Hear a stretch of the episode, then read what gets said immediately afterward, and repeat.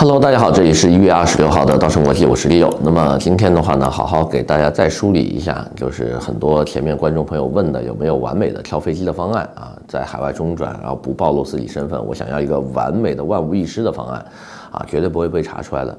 我在这里跟大家说抱歉，真的没有，对吧？因为我们自己呃从事这个行业这么多年，我就没见到说哪个外逃人员哈，真的身上犯了事儿的，他还真能就是。这么出去就逃脱制裁的 这种是绝对不存在的，对吧？因为很多时候的话呢，我们呃，其实刑侦部门都不用上技术手段哈，他们只需要给这个国际航协，就是 IATA 发一个协查通告，马上你用过什么证件，哪个航班有有用这些证件买过机票的，立刻就会出来，非常的快这个。所以的话呢，呃，有很多观众朋友就说，那 OK，那我办了一本这个。呃，其他国家的护照，如果跳飞机这个方案我不能十全十美的话呢，那我就觉得这个事情，呃，就办起来没有意义了，因为我还是想保留中国身份。那么这样的一些情况的话呢，我只能说，如果你这么样要求百分百完美去做这件事情，没有任何一家移民公司可以保证你是百分百不出事儿的，对吧？你万一遇到一个电子闸机口，这个坏掉了，要求你走人工闸机。万一这个人工检查官员他今天就是特别细致，对吧？我就给你每个出入境章我都数一数，我还无缘无故的就问你中间到底去了什么地方啊？每一段经历，那确实是有可能中招的呀，这个我也没有办法，对吧？但是呢，我只能说从这么十几年的呃，就是行业经历也好啊，身边朋友啊，包括海外华人的很多呃论坛呐，我们。交流过的跟其他国家的一些律师、律师楼还有移民公司沟通的过程当中呢，发现这样的情况还是比较少的。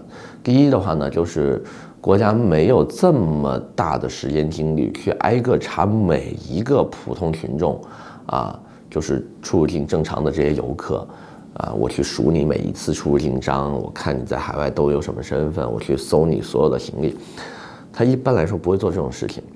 什么人有可能被查到呢？你本身啊，身居高位啊，敏感的职业啊，出入境曾经有呃夹带过私货，对吧？留下了不好的这个海关记录，那这些时候你被啊找麻烦那是没有办法的。但如果说你是一个正常老百姓，我每年都是正常的出入境旅游几次，对吧？或者是我甚至于我直接就告诉国家，哎，我有海外绿卡，对吧？我有某一个国家的这个永久居留权，那你再怎么飞，他也。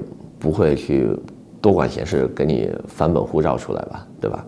所以这个东西的话呢，我只能说，如果你觉得一本护照不安全，那我只能给你调高一点点安全等级，建议你再多配一个海外的绿卡或者永居。那么这样一来的话呢，很多时候你在出境的时候呢，你就不用特意的找这种中转地区了。像我们之前中转香港最多的，很多人说啊，香港不安全啊，对吧？香港万一十年、二十年之后跟大陆联网了，那你就暴露了等等，对，都有这种可能性。那你要不要再办一个海外绿卡来帮你加加强一下这个安全等级？这个我是不好替大家做决定，我只能说有的话，那那就更好。比如说。现在我们最常见的一个搭配，就是加勒比护照搭配希腊绿卡。那么这个搭配的话呢，是目前最经济实惠而且办理速度最快的一个组合。首先呢，加勒比护照可以满足你飞一些免签国呀，帮你完成一些海外啊银行开户啊、规避 CIS、海外避税的这样的一些需求。那么希腊绿卡的话呢，又满足了你可以长期待在海外。对吧？有这么一个合适的居住地，并且呢，中国一问你，对吧？你到底去哪儿了？也不用暴露你那本加勒比护照，我就直接说，对吧？我拿希腊绿卡，我飞希腊了，对吧？那这个的话是很顺理成章的。所以这个呢，我被我誉为一个低配版的这个，呃，就是护照加绿卡的一个组合。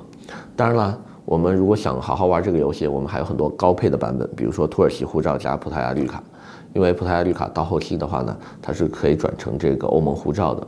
等到那一天的时候呢，你再把土耳其的投资给呃出手的话，等于土耳其你就没有怎么花钱，对吧？你所有的钱都呃花在了这个葡萄牙的绿卡上，而且葡萄牙的这个资金也是可以收回的。那么这样的一个高配版本呢，虽然说前期的投入要比前面低配版会贵一些，但是后期的话呢，你所有的资金都可以拿回来。当然了，还有一步到位的，比如说有些人又想找一个安全的居住地呀，又想这本护照的功能性很强，可以免签所有的发达国家，对吧？并且的话呢，哎，它还能直接让我敢于放弃中国护照，因为很多人不敢放弃中国护照，是因为加勒比这些岛国太差了嘛，对吧？或者是土耳其这种国家的护照，那他可能觉得还不如中国的好用。哎，那有没有一本特别棒的东西呢？可以满足我所有需求？有马耳他护照，对吧？如果你的钱足够多。可以考虑办马耳他护照，当然了，也有一些客人还会有更多的一些好玩的搭配，比如说我拿着这些小国护照搭配一个美加澳的绿卡身份，对吧？等我美加澳的身份下来了，我再把这个小的小国的护照不要了，我就直接保留这个大国的这个绿卡啊，甚至于转成这些大国的这个公民，啊，也是可以的。所以它的搭配跟玩法非常多，你一定要我给你出一个。啊，又便宜又能够不被发现，还啊可以这个规避追查的这种方案。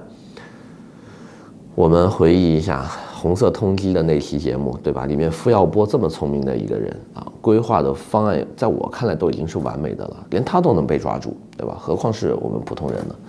所以很多时候，我觉得大家不用把心思放在这种钻牛角尖的地方啊，就是说有没有万无一失的方案？没有，这个世界没有万无一失的方案，对吧？